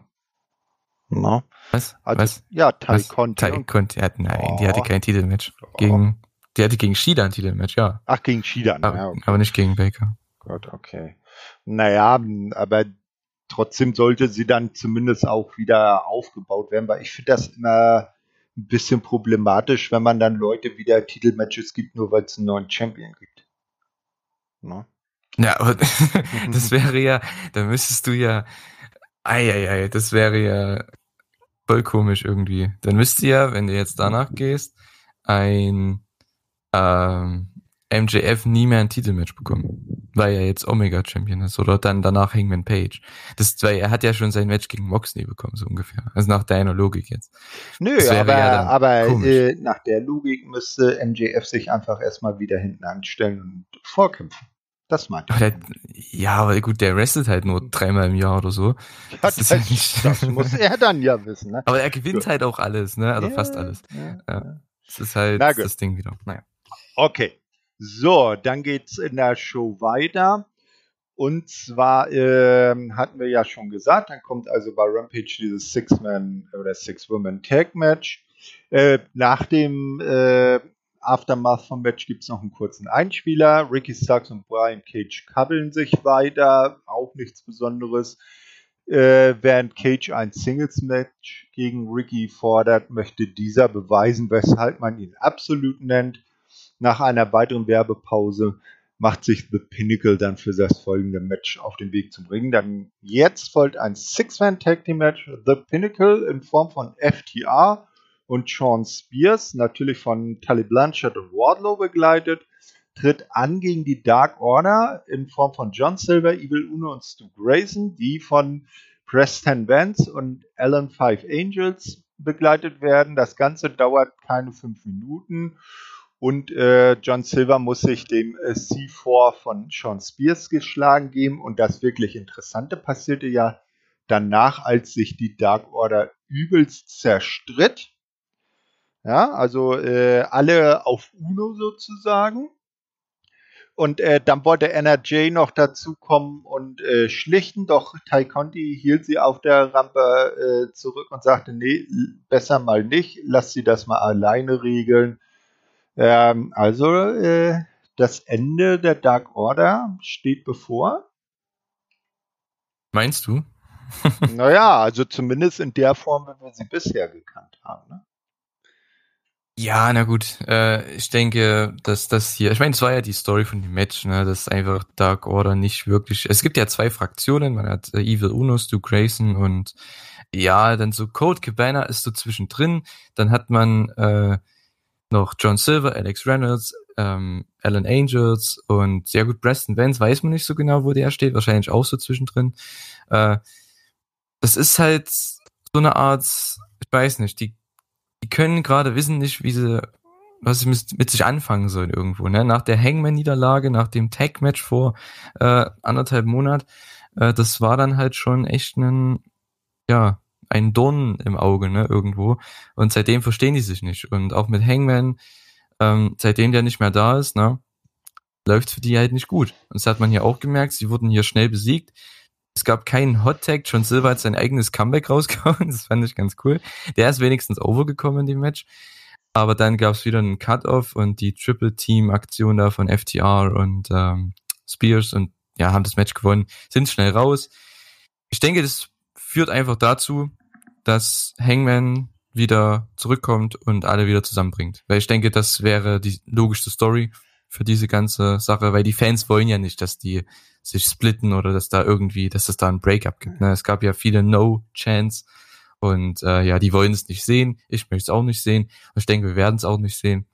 Und ja, da wird es wahrscheinlich dann beim Return von Hangman werden die dann alle wieder zusammenkommen. Hey, pass mal auf. Folgendes wird passieren. Die Gruppe wird sich teilen. Ne? Äh, und dann wird's halt die, ich sag mal, Anführungsstrichen wieder böse Dark Order, so wie früher geben. Die bekommt dann ihren neuen Exalted One. Ich sag mal zum Beispiel Bray Wyatt. Und die anderen, die äh, machen dann mit dem Hangman gemeinsame Sache und dann kann man daraus eine schöne Fehde spannen. Wäre jetzt auch eine ja, Idee. aber anscheinend soll ja Bray Wyatt nicht unbedingt kommen zur AEW. Wäre aber eine Idee auf jeden Fall. Nur ich finde halt, ich denke nicht, dass man das splitten wird. Ich denke, man teast es nur an und dass halt dann, dass die Story halt ist, ja. dass Hangman wieder zurückkommt und dann geht's wieder normal. Äh, genau. Äh, was man auch angeteased hat, ist solch ein kleines Backstage-Segment, als äh, die Varsity Blondes an der, äh, an der, an der Krankenstation ist ein bisschen übertrieben. An, beim Sunny waren, äh, sind sie dort auf äh, The Acclaimed getroffen und die beiden Rap-Jungs haben sich da ein bisschen über Griff und äh, Brian äh, lustig gemacht. Ich glaube, haben, haben ihm auch rote Rosen überreicht äh, und dann wird es da demnächst wohl ein Match geben, der Clank gegen die Varsity Blondes. Ich glaube, das muss man aber auch nicht weiter kommentieren, oder? Würdest du da noch irgendwas groß zu sagen? Naja, man hat halt das Match, also aufgebaut hat mit Firmen MJF Club für Arthur Ashe, ne, und ähm, Max Caster, äh, gegen Max Caster bei Rampage, ne, das wurde dann der Main Event. Und äh, ja, ich klar, das Tag Team Match, ich dachte ja, man, man bringt es schon ewig, weil die sind ja, die waren ja mal ganz lange irgendwie Nummer eins und zwei in den Rankings, hatten bei Dark auch immer ihre Konfrontationen. Dann war ja das Ding mit Max Caster, dass der musste ja weg anscheinend. Und äh, ja, das hat man halt jetzt wieder zurückgeholt irgendwie. Von daher, ja, ich weiß nicht, ob man ein Tag Team Match unbedingt bringt. Ich denke, für Pirman reicht erstmal das Singles Match und äh, dann für das Match gegen MJF wird er da schon gut aufgebaut sein dann, ne? Hm. Ja, dann kommt das äh, einen wesentlich interessanteres, ne, jetzt ohne den Jungs da zu nahe treten zu wollen, äh, Segment im Ring. Tony Schiavone ruft die Elite zum In-Ring-Interview heraus. Die kommt dann auch in voller Mannstärke inklusive der Good Brothers raus. Adam Cole bekommt seinen gesonderten Einzug nicht? Wird nochmal von allen äh, äh, äh, willkommen geheißen und soll dann ein, äh, ein, ein äh, selber ein Statement halten.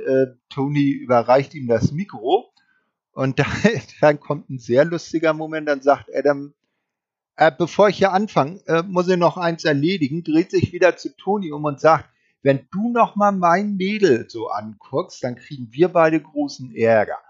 Und dann hält er halt seine Promo von wegen, ja, Kenny ist der Größe, er ist auch ein Ausnahmewrestler, nicht? Und äh, Elite sind sowieso die Besten, also äh, jetzt nichts Überraschendes. Kenny darf dann auch noch was äh, sagen äh, und sagt, ja, hier ist keiner mehr und ich hasse es hier unterbrochen zu werden. Und genau dem Moment setzt natürlich der Ritter Valkyren an. Ein äh, Brian Danielson kommt in die Arena, äh, geht in den Ring äh, Kenny schickt alle anderen raus. Äh, und dann äh, gibt es so ein Rededuell mit Brian, der dann behauptet, ja, äh, du hast, willst ja nur deshalb nicht gegen mich antreten, weil du Angst vor mir hast und weil du weißt, dass du nicht mal ansatzweise in meiner Liga spielst. Äh, dann ist es wie immer Kenny, der äh, kann irgendwann seine, sein Temperament nicht mehr an sich halten, will Danielson angreifen. Der kontert ihn in den äh, Yes-Lock, nennen wir ihn mal noch so. Ähm, dann äh, kommen die äh, restlichen Elite-Jungs ein. Alles trampelt auf Danielson ein. Der äh, bekommt dann Hilfe von dem, äh, vom Jurassic Express und Christian Cage und die Elite sucht das weiter. Deine Gedanken zu diesem Interview äh, oder diesem Segment? Das war die erste Appearance, die erste, erste, ja, Entrance von Adam Cole dann bei Dynamite. Ich fand's ganz cool, weil jeder mag Adam Cole irgendwo, ne? Nur er hat halt sofort in seiner Heel-Manier eben, geht er gleich gegen den, ja, ich sag mal, Fanliebling Tony Schiavone, ne? Ist ja der einfach der einfach, ja, gemochte Announcer, ne? Und ähm, hat ihm das einfach mal gleich ins Gesicht gesagt und dann einfach schön, ja komm, geh raus, geh raus, komm ne, du Nerd und sowas. Ne? Äh, fand ich ganz cool, weil so bringt man doch irgendwo seine Position, oder stellt man die dar, ne? Weil ich denke, einige könnten, würden ja gleich wieder denken, ja, der joint jetzt der Elite und dann turnt er gegen Kenny, möchte gegen ihn challengen und sowas. Ja, ich glaube es nicht erstmal. also, ne? Das hat man hier damit auf jeden Fall ähm, bestätigt. Also er wird erstmal hier sein. Ich finde es ja sowieso cool, der ist eine Minute bei All Out, eine Minute bei AEW und schon gleich mal hier geturnt.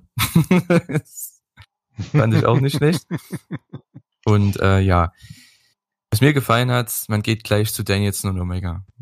Äh, das wollen die Fans sehen. Brian hat's, das war eigentlich Brians Promo, ne? Er hat gesagt, ja, wollt ihr das Match sehen? Ja. und wir bekommen das Match. Ja. Und da muss man auch wieder sagen, wer jetzt wieder sich aufregt über Rankings und dass Brian ja noch kein, keine Siege hat und sowas und nicht in die Top 5 ist, ey, shut up, ne? ohne Witz, jeder will das Match sehen. Und ich denke, Hm, das, Mikro von daher sollte man das, Ah, jetzt ist wieder gut. Dein Mikro war eben ein bisschen strange. okay. Hat man das, was hat man denn nicht verstanden? Nee, nee, also verstehen war es, also es war äh, die Übertragung war wohl irgendwie nicht so ganz in Ordnung. Aber jetzt bist du wieder sauber zu verstehen. Für deine Okay, Gedanken alles zu klar. alles klar. Ja, also ich denke, man könnte hier die Rankings aus dem Fenster werfen, weil das macht keinen Sinn. Jeder möchte das Match sehen. Die Crowd ist absolut steil gegangen für beide Leute und äh, das wird der nächste Main Event vom Pay-Per-View. Also davon gehe ich mal aus.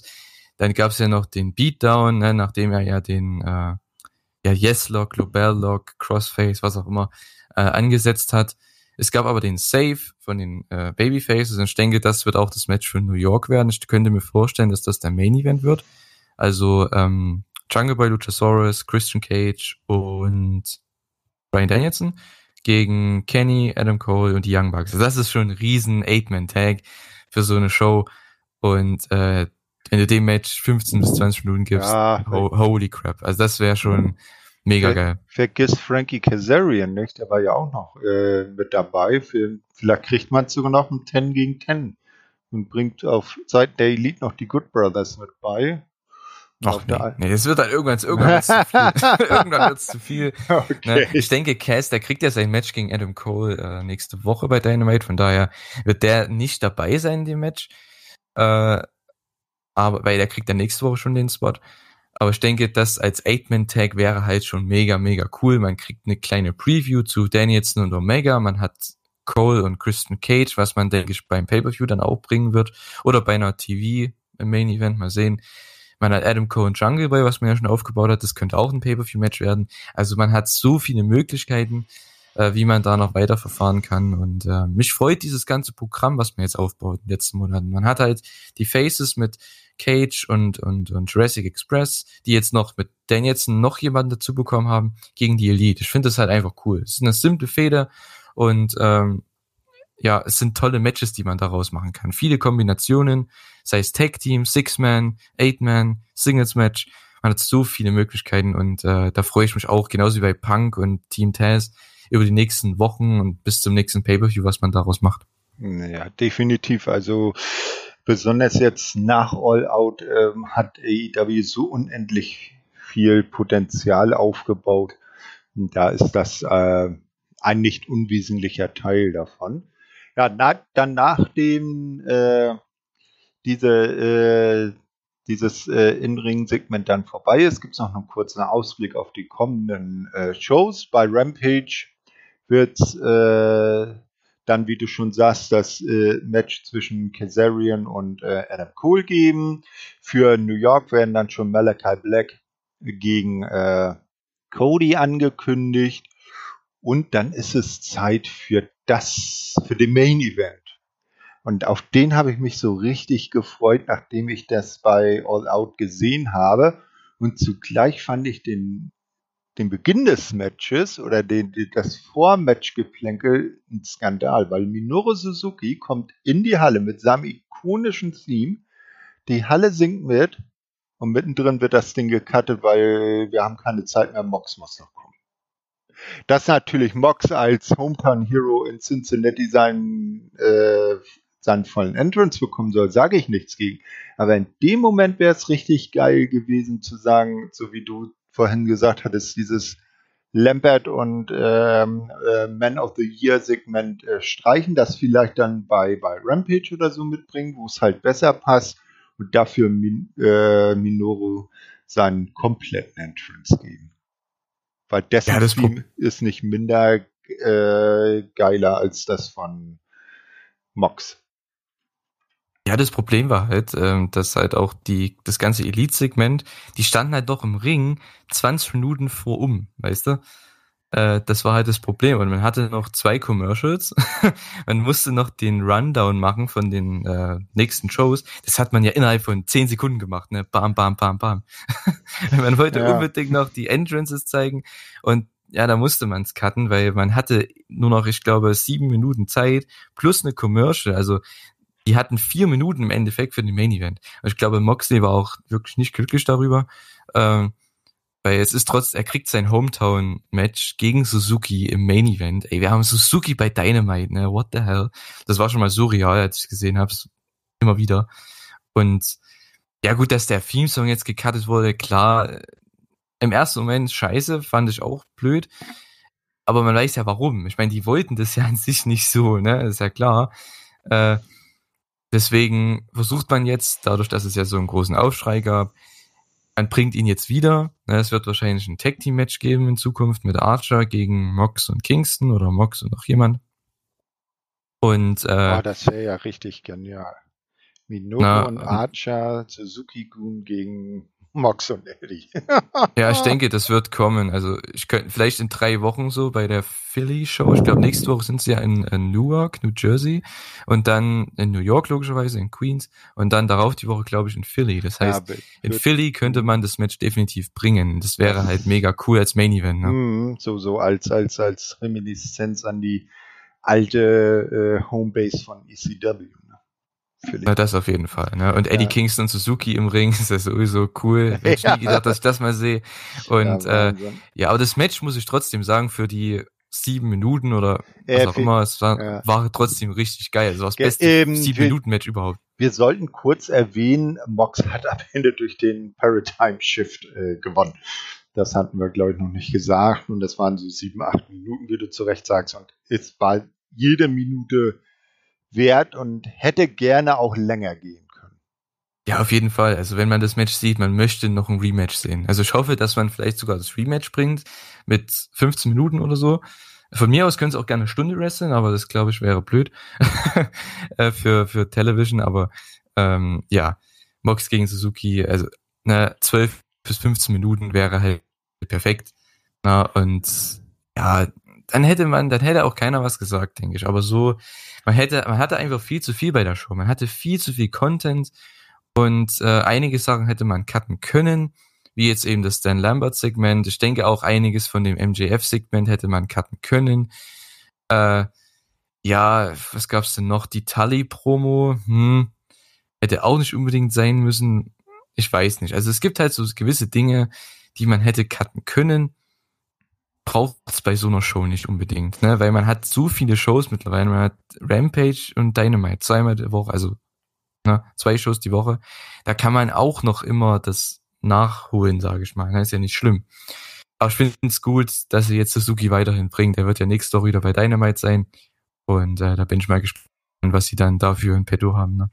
Hm, wie hat dir denn dieses äh, After All Out Dynamite so als ganze Show gefallen? Ja, es war eine typische AEW äh, Reset Show. Ne? Man hat es ja immer, dass die Shows nach dem Pay-per-View eben sehr, ja, ich sag mal sehr anders sind als die üblichen Ausgaben, ne? Weil man hat sonst halt immer die Storylines und das, man hat dieses episodische Erzählen und eins nach dem anderen und man hat immer tolle Matches aufgrund der Story halt auch, ne? Und hier geht man halt wieder komplett von Anfang an. Ne? Man geht wieder an die erste Episode ran und jetzt kommen die nächsten Episoden. Jetzt fängt es quasi wieder an bis zum nächsten Pay-per-View. Deswegen finde ich die Show an sich jetzt keine überragende Show. Ich denke, da wird mir auch jeder zustimmen. Aber man hatte trotzdem solide Matches und tolle neue Programme, die man eingeleitet hat. Und das ist das, was ich damit am meisten oder davon am meisten mitnehme. Man hat neue Programme mit Pirman MJF, mit äh, na, was war's noch? Elite gegen Babyfaces, sag ich mal, ne? Mit Brian Danielson und Omega. Man hat, ähm, warte, was war's denn noch? Jetzt bin ich ja wieder. Ja, Mox und Suzuki, ne? Und diese Fraktion hat man da jetzt noch drin, ne? Äh, man hat Baker und Ruby Soho. Also diese ganze Sache, ne? Darby Allen und, und, und Sean Spears, ne? Also Pinnacle gegen Sting und Darby halt, ne? Man hat neue Fäden und das ist cool. Und äh, dafür ist die Show da gewesen. Ja, wunderbar. Also mir hat sie auch sehr gut gefallen. ähm, und ähm, hat viele neue Geschichten zum Erzählen aufgetan, viele neue Handlungsstränge, wie man es äh, ausdrücken äh, will, die man dann schön bis November hin zu Full Gear dann äh, aufbauen kann und da dann im letzten Pay-per-View des Jahres sozusagen zum großen Abschluss bringen kann. Wollen wir dann zu Rampage kommen? Ja, gerne. Wunderbar. Rampage Nummer 5, äh, drei Tage später äh, am selben Ort, äh, selbe Zuschaueranzahl. Ähm, ja, das äh, erste Match, also Kommentatoren-Trio waren äh, Mark Henry, Tony Schiavone und äh, Tess.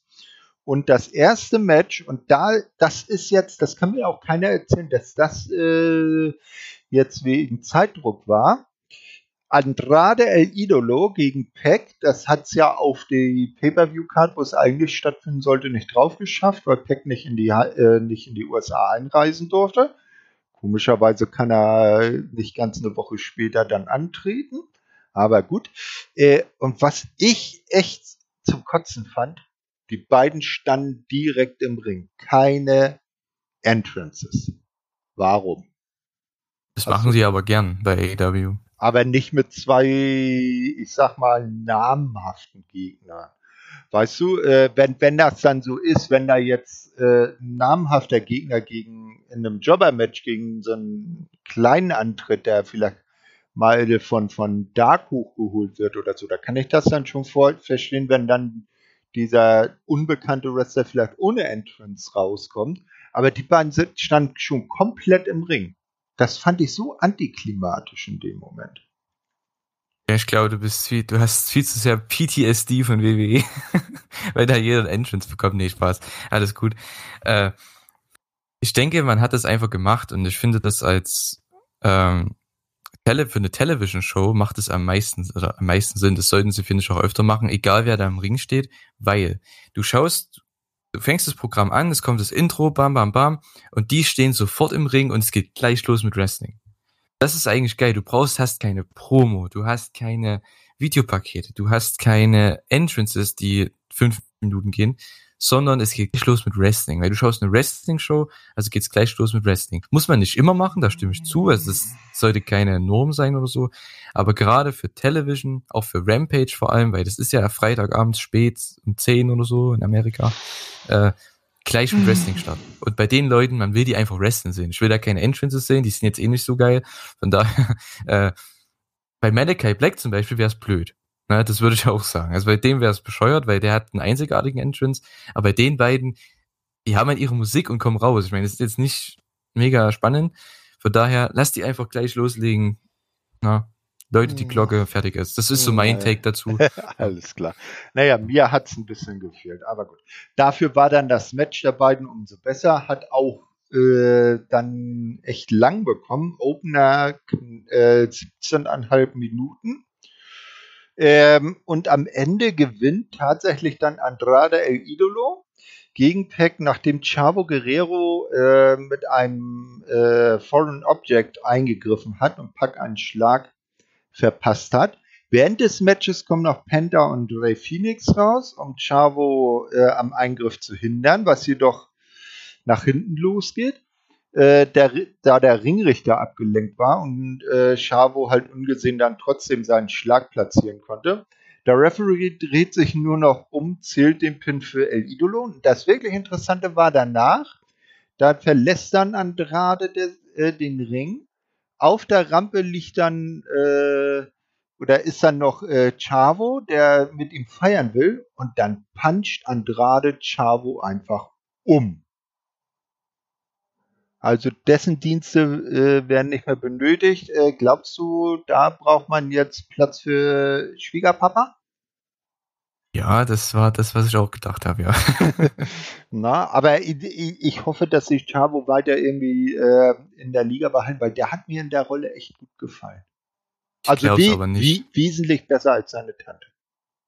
Also das Booking, was man da jetzt gemacht hat, ich meine, er kriegt den Vorarm, jeder denkt sich, okay, what the hell, weil der ist erst seit drei Wochen da gefühlt. Äh, und dann gibt's noch die Abfertigung von Lucha Bros und Pack. Also ich glaube, dass für den hat sich erledigt bei EW erstmal.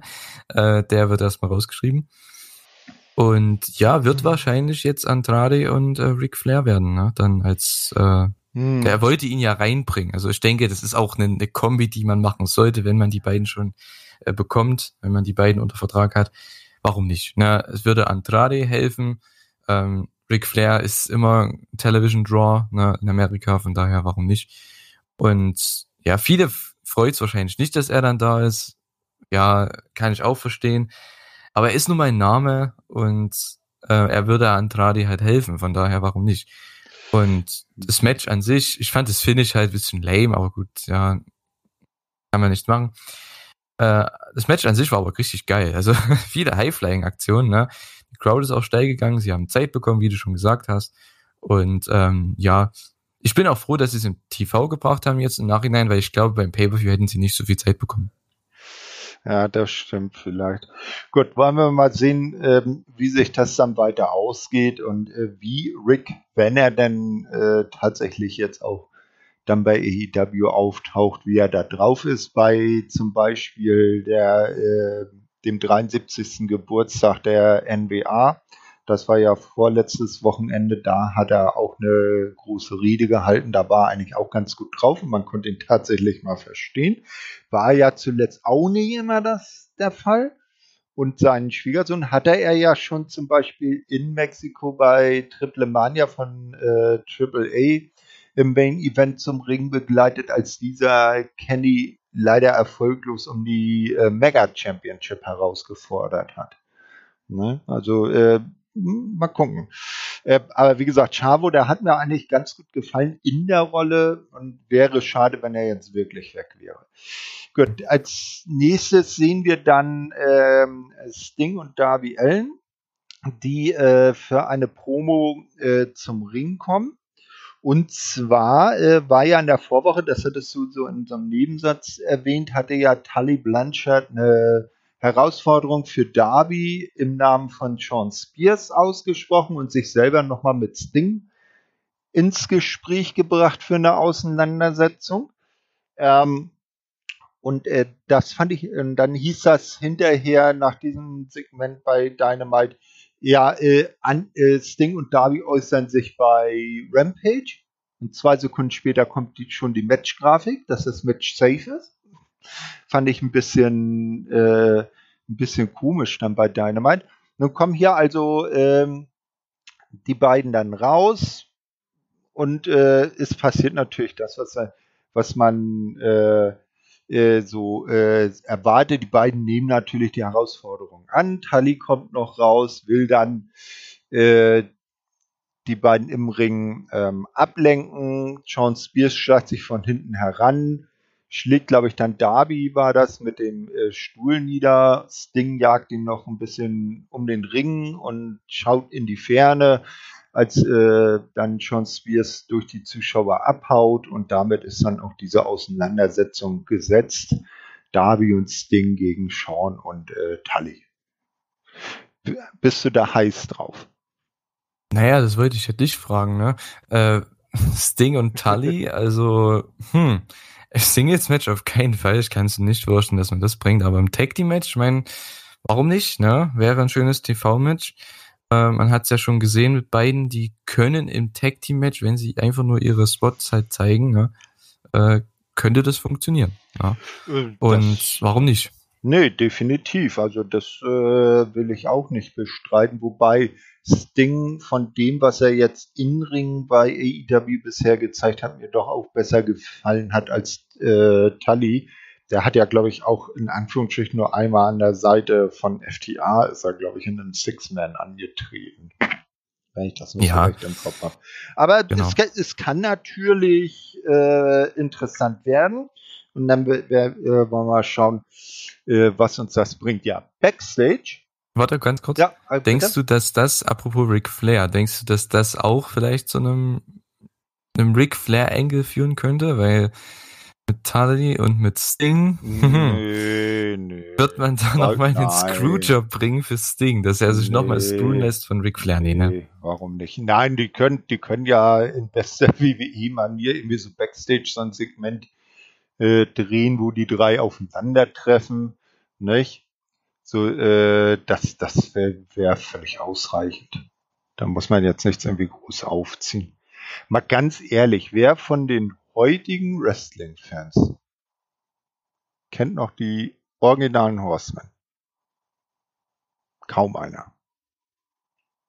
Ja, aber jeder weiß, dass die ja, zusammen ja. waren, also in der in Jim Crockett ja, Promotion so ja, dann, kann, ne? dann, dann kannst du halt auch so ein Backstage-Segment machen, wo die drei sich dann treffen, so ein bisschen in, ein bisschen Tension aufbauen. Nicht? Äh, ich fand zum Beispiel damals das Segment äh, mit, mit Chris Jericho und äh, Dean Malenko lustig Backstage, wo die sich über die äh, über Deans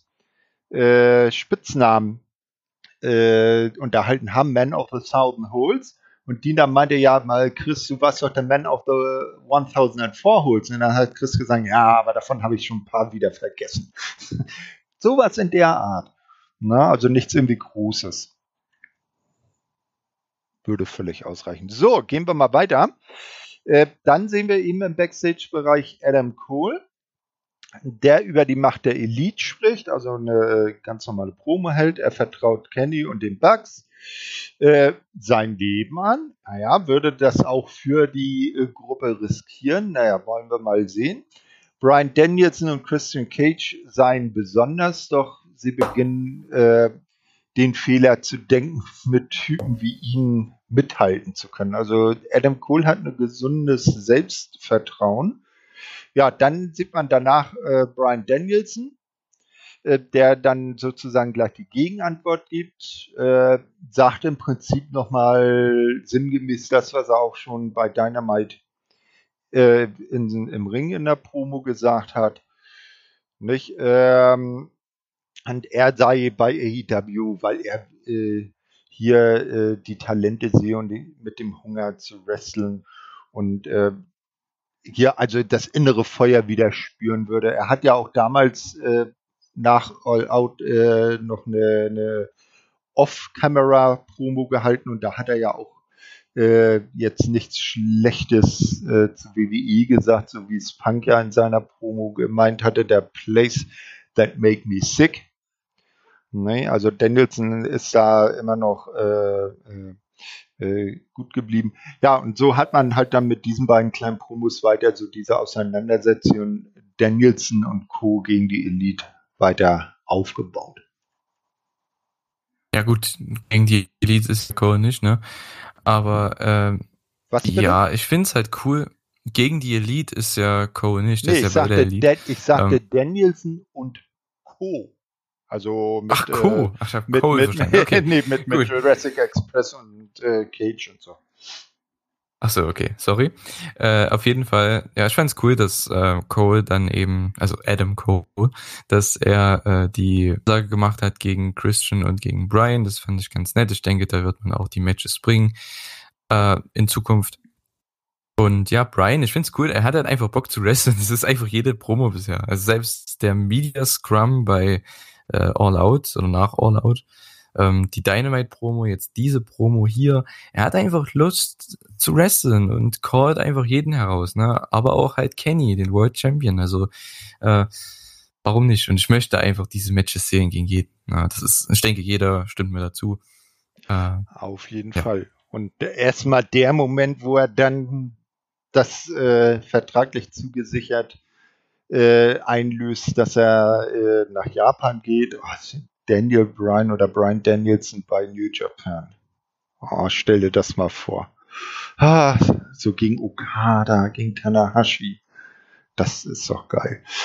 Ja. Aber Zukunftsmusik. Äh, was jetzt Gegenwart ist äh, oder äh, war in diesem Moment, war das äh, Trios-Match, also das äh, Six-Women-Tag-Team-Match Ruby Soho, Riho und Chris Statlander gewinnen gegen Dr. Britt und Konsorten via Pin an Rebel durch Ruby äh, Soho nach dem Pele Kick. Also hier schon nicht mehr der Riot Kick, sondern war der Pele Kick.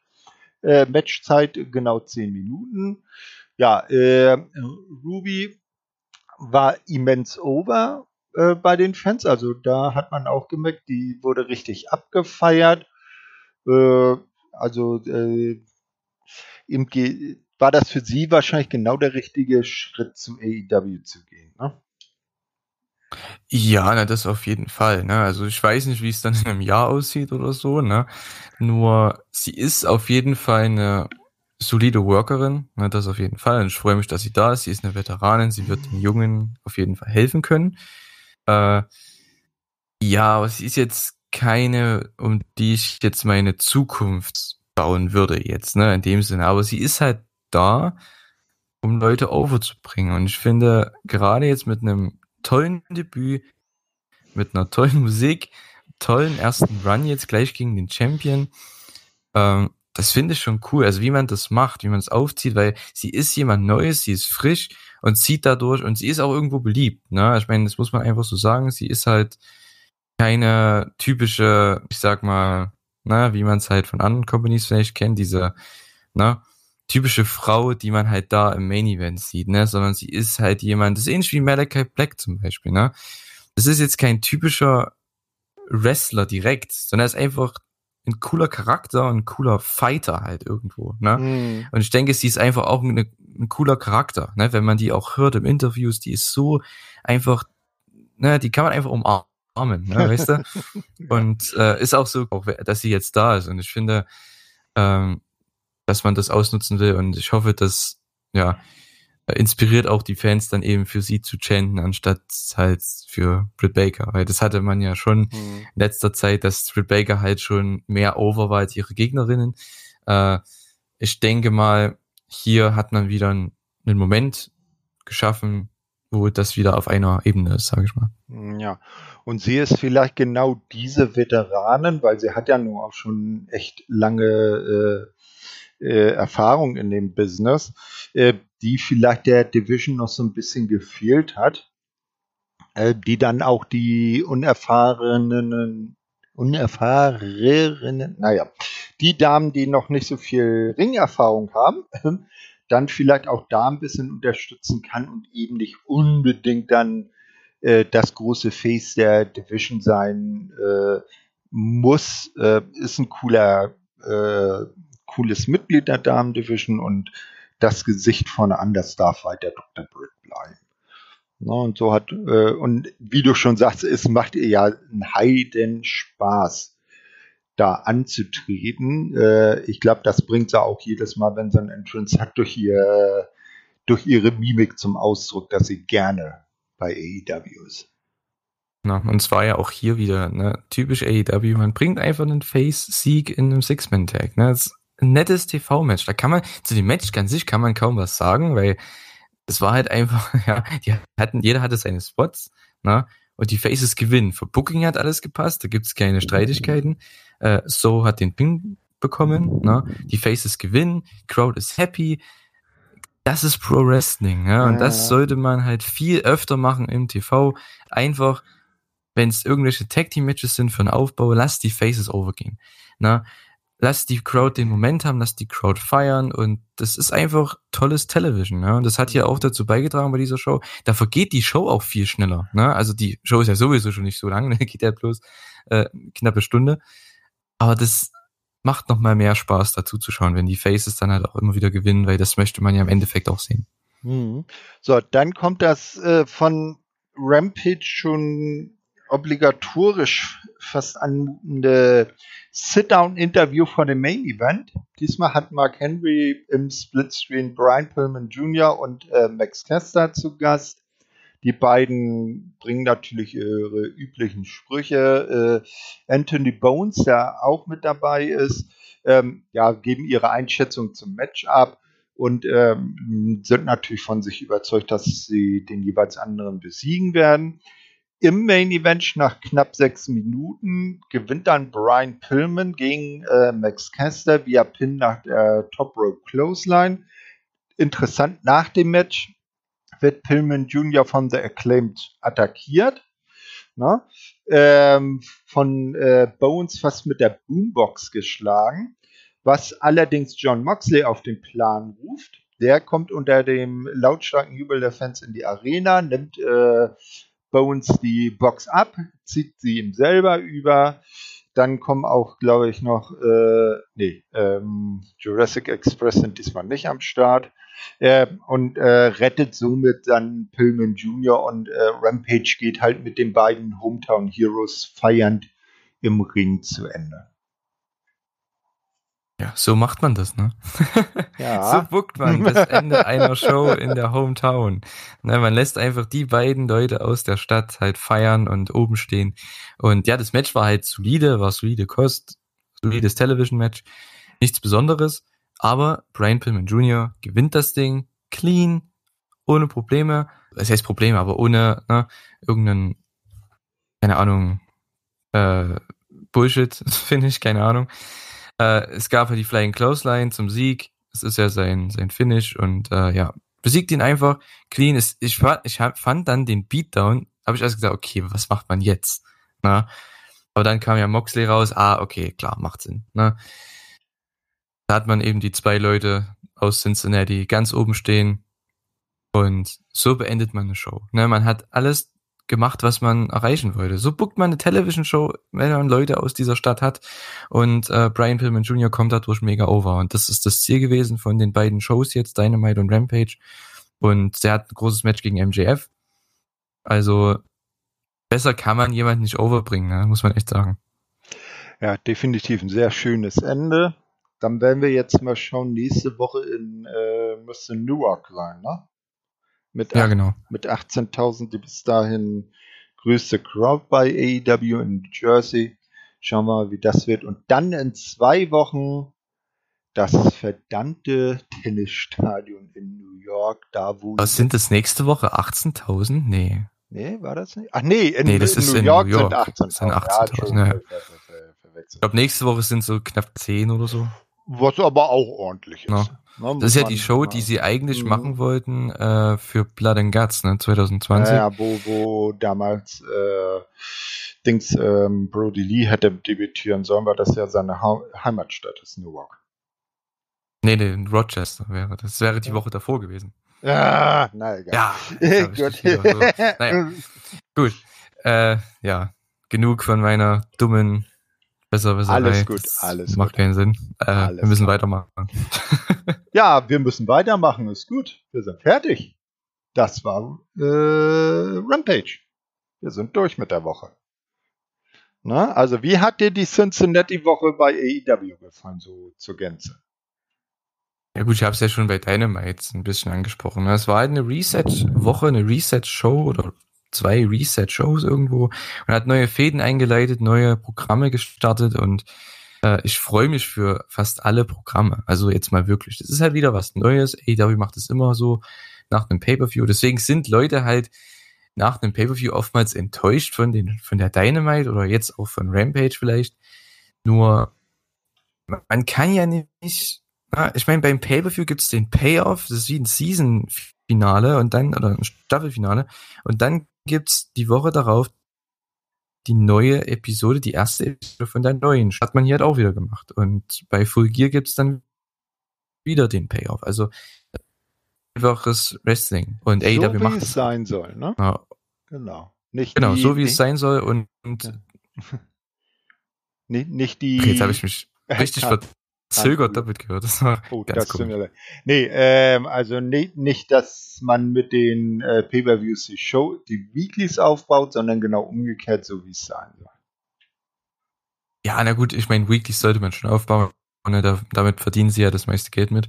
Äh, aber man hat ja schon gehört jetzt, apropos Pay-Per-Views äh, und Geld, der All-Out Pay-Per-View soll ja über 200.000 äh, Verkäufe in Amerika alleine schon äh, erreicht haben, was halt richtig heftig ist. Ne? Mhm. Also gerade für AEW, die toppen wieder alles, die toppen ihre ehemaligen Pay-Per-Views, die toppen den Pay-Per-View vor einem Jahr, ja, also All Out vor einem weiter und ich freue mich halt. Ne? Und Ich bin auch gespannt, was dann der nächste wird mit äh, Danielson und Omega. Ich denke, bei Revolution kann ich mir vorstellen, dass man Punk und, und äh, äh, Omega bringt im Main Event. Der sollte auch nochmal ein riesen, riesen Verkauf werden. Und äh, dann bringt man bei Double Nothing Page gegen Omega und dann hast du da den Titelwechsel. Und dann, dann ist der Titel sowas von groß. Ne? Wenn man sich mal überlegt, der hat jetzt dann Danielson besiegt, er hätte dann Punk besiegt um den Titel und dann gewinnt Hangman. Also wenn Hangman dann gewinnt, ist das eigentlich mit der, der krasseste Titel so, ne, den man gewinnen kann. Und äh, allein deswegen bin ich froh, dass man die Titelwechsel nicht bei All Out gemacht hat dieses Jahr für Page, dass man ihn da rausgenommen hat, dass man es eben rauszögert bis nächstes Jahr und da eben dann den großen Moment hat. Das it sounds like a plan. Das hört sich nach einem Plan an. Ja. Also das, das ist schon spannend. Ja, also wie gesagt, wir sind dann mit äh, dieser Woche AEW zu Ende. Hast du noch irgendwelche Hörempfehlungen? Hörempfehlungen? Na, mal, mal, mal, mal, abgesehen von allem, was natürlich von WrestlingInfos.de kommt, weil das hören ja eh immer alle brav, nicht wahr, liebe Hörer? Aber so außer der Reihe außer der Reihe. Äh, Hörempfehlungen, naja, also ich will jetzt hier nichts packen, was nicht mit Wrestling-Infos zu tun hat, Nein, nein, ich meine ah. jetzt so irgendwie Musik oder Filme oder so, was man sich mal reinziehen könnte. Musik oder Filme? Äh, ich, äh, ich bin ein Riesenfan von Green Day und Coldplay, also wer sich das anhört, auf jeden Fall, freue mich. äh, naja, und äh, ja, ich finde den, wie gesagt, habe ich schon 20 Mal erwähnt heute, den neuen Theme-Song von Ruby Soho. Der ist halt ziemlich cool. Ne? Vielleicht muss ich die Band mal ein bisschen mehr ausdecken, weil die scheinen ja echt genau meinen Musikgeschmack zu treffen. Und äh, ja, gut. Ansonsten Filme, ja toll, Serien. Die neue Staffel Haus des Geldes draußen, äh, sollte man sich anschauen. Äh, da geht's richtig ab. Also, na, wer John Wick gesehen hat, und äh, davon gewissen Geschössen, geschossen, was ist denn die Mehrzahl von Geschoss? Geschosse. Geschosse, so rum. Deutsch ist nicht meine Hautmuttersprache, so, sondern Sächsisch. Also, äh, Geschosse. Wer da schon zu viel davon hat, der sollte sich Haus des Geldes anschauen. Okay. Es wird doch mal übertroffen. Alles klar. Zumindest. Ja, und ich werde mich gleich auf die Socken machen ins Kino und mir Shang-Chi anschauen. Ich bin so ein Marvel-Fan. Deswegen ne? hast du mich gefragt, deswegen. Aha. Um die Überleitung zu haben. Ganz genau, mhm. ganz genau. Ja, ähm, dann wollen wir zu, auch zu einem Ende kommen. Ähm, ich habe ja, bevor das mit Corona losging und ähm, AEW Monate, ja nicht, nicht ganz jahrelang äh, aus äh, Jacksonville gesendet hat, immer äh, mich verabschiedet mit einem Spruch eines Wrestlers aus der Stadt, wo man gerade so zu Gast ist. Und wer liegt dann natürlich bei Cincinnati näher als äh, The Loose Cannon himself, Brian Pillman? Und so verabschiede ich mich dann damit. Erinnert euch an die goldene Regel. Tut anderen an, was euch Spaß macht. Du hast die letzten Worte. Okay, danke fürs Zuhören auf jeden Fall, wie jede Woche. Und äh, ja, ich hoffe, ihr seid nächste Woche wieder dabei. Das dann die ja, AW Dynamite und Rampage Ausgaben dann. Und dann ist ja schon zwei Wochen Zeit für die größte Show von AEW fast schon, ne? In Queens, New York. Und ja, da bin ich auf jeden Fall auch gespannt. Mal sehen. Ich hoffe, ich kann es live gucken. Mal sehen. Ich weiß es noch nicht so genau. Äh, aber ja, ich tue mein Bestes und ich hoffe, ihr auch. Und äh, ja, bleibt gesund und macht's gut. Tschüss.